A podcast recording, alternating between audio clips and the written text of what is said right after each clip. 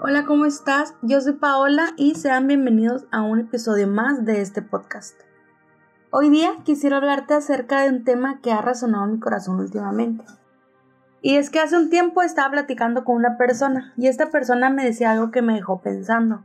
Estábamos hablando acerca del perdón, acerca de cómo hay personas que te hacen daño y éstas siguen tranquilamente con sus vidas. Y esta persona me decía, es que yo quiero que a esa persona que me hizo daño le pase algo y que sufra de la misma manera en la que me hizo sufrir a mí. Y con esta frase salieron a relucir dos cosas. Una, que tenía un corazón sumamente dañado y dos, que no había perdonado. Cuando la Biblia habla acerca del perdón, no habla de un perdón superficial, habla de un perdón total, es decir, es un perdón que te hace amar a uno de los que te hicieron daño. Pero quiero que entendamos algo. No significa que lo principal sea que perdones y ames a aquella persona que te hace daño. Porque cuando una persona fue dañada emocionalmente y lastimada, lo último que quiere escuchar es uno, perdona que te dañó y ámalo. Lo primero que esa persona busca es consuelo. Y quiero que sepas que todo es un proceso. Y este proceso no es lineal. Eso significa que no es como que haya paso uno, paso número dos y paso número tres y mágicamente ya hay amor en tu corazón para tu enemigo. La sanidad es un proceso y a veces este proceso puede tomar hasta años.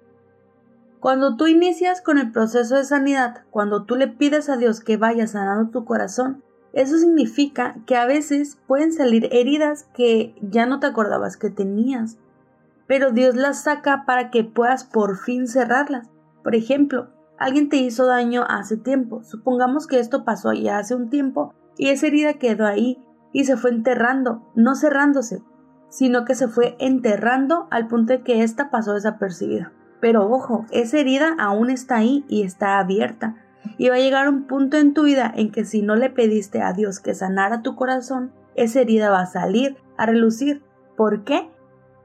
¿Qué pasa cuando una herida no sanada queda enterrada, eso se convierte en una inseguridad.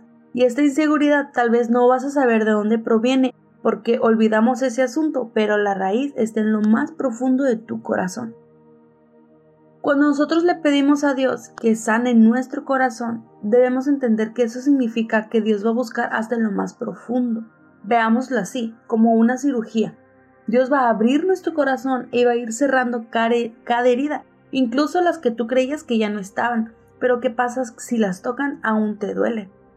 ¿Qué pasa con esas heridas enterradas? Aún están ahí, no las notas, porque las enterraste, pero duelen.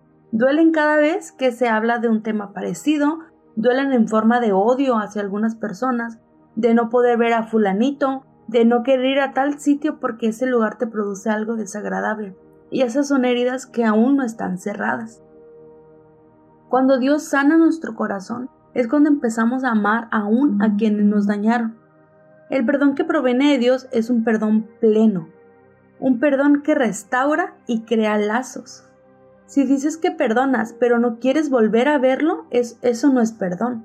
El perdón de Dios es un perdón radical que te lleva a amar al que te lastimó. Pidámosle a Dios que escudriñe en lo más profundo de nuestro corazón para que puedas ser totalmente sano. Es decir, que puedas volver a vivir sin esa carga del rencor, porque el rencor es una carga. Dice la palabra de Dios en Proverbios que el hermano ofendido es más tenaz que una ciudad amurallada. Es decir, cuando guardas rencor, levantas muros y vas cargando con eso, pero una vez que los sueltas y permites que Dios te sane, esos muros son derrumbados. Permite que Dios te sane completamente para que puedas experimentar el perdón. Y bueno, espero que este episodio haya sido bendición. Recuerda que puedas seguirnos en Instagram en donde subimos contenido diario y nos vemos el próximo viernes con un nuevo episodio.